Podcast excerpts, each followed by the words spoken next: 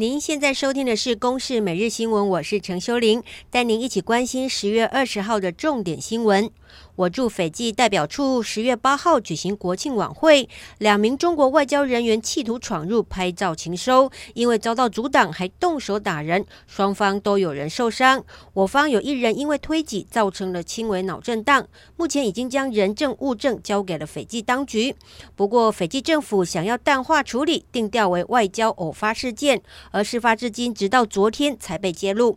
外交部目前已经通电所有驻外馆处，对于中方的“战狼外交”提高警觉。来听听外交部发言人欧江安的说明：这次中方人员本来想要强行的闯入我国国庆酒会的会场，干扰我方的国庆活动。他们不但不听劝阻，甚至推挤我方人员，导致我方人员受伤。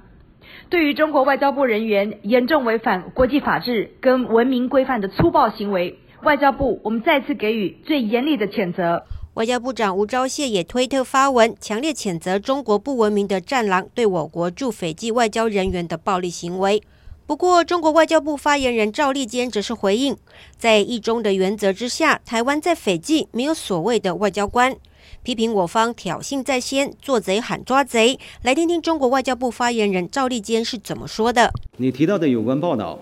与事实完全不符，台方是贼喊捉贼。”中国驻斐济使馆已经发表声明，中方并要求斐方对此进行彻查。斐方表示重视中方关切，将恪守一个中国原则，妥善处理此事。由于中国和斐济有邦交，中国可以主张外交豁免权，规避责任。而我外交部已经向斐济外交部正式提出抗议，并且在今天正式提告。继续来关心，根据意大利媒体报道，教廷跟中国将在二十二号共同宣布续签梵中主教任命临时性协议。报道中也指出，教廷的相关人士表示，美国国务卿庞佩奥施压教廷不要和中国续签协议，反而是促成这个协议的最大推手。北京满意教中方济各拒见庞佩奥的处置，而如果协议顺利推动的话，泛中可能就会在两年内建交。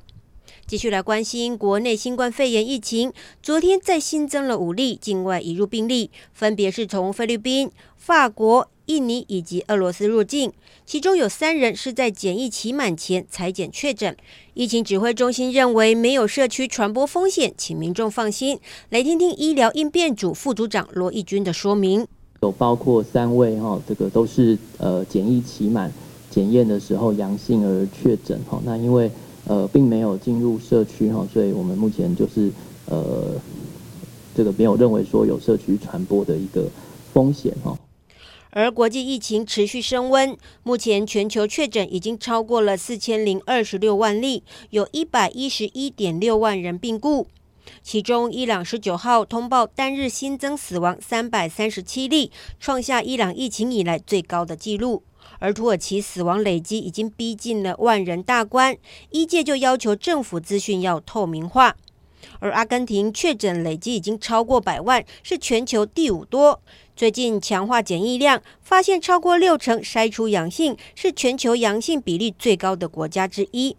而捷克确诊则是逼近十万例，其中有三千五百例有住院的需求，有将近六百例得要住进重症加护病房。疫情告急，野战医院病床不够，捷克政府下超大订单，要求厂商全面赶工病床。以上由公司新闻制作，谢谢您的收听。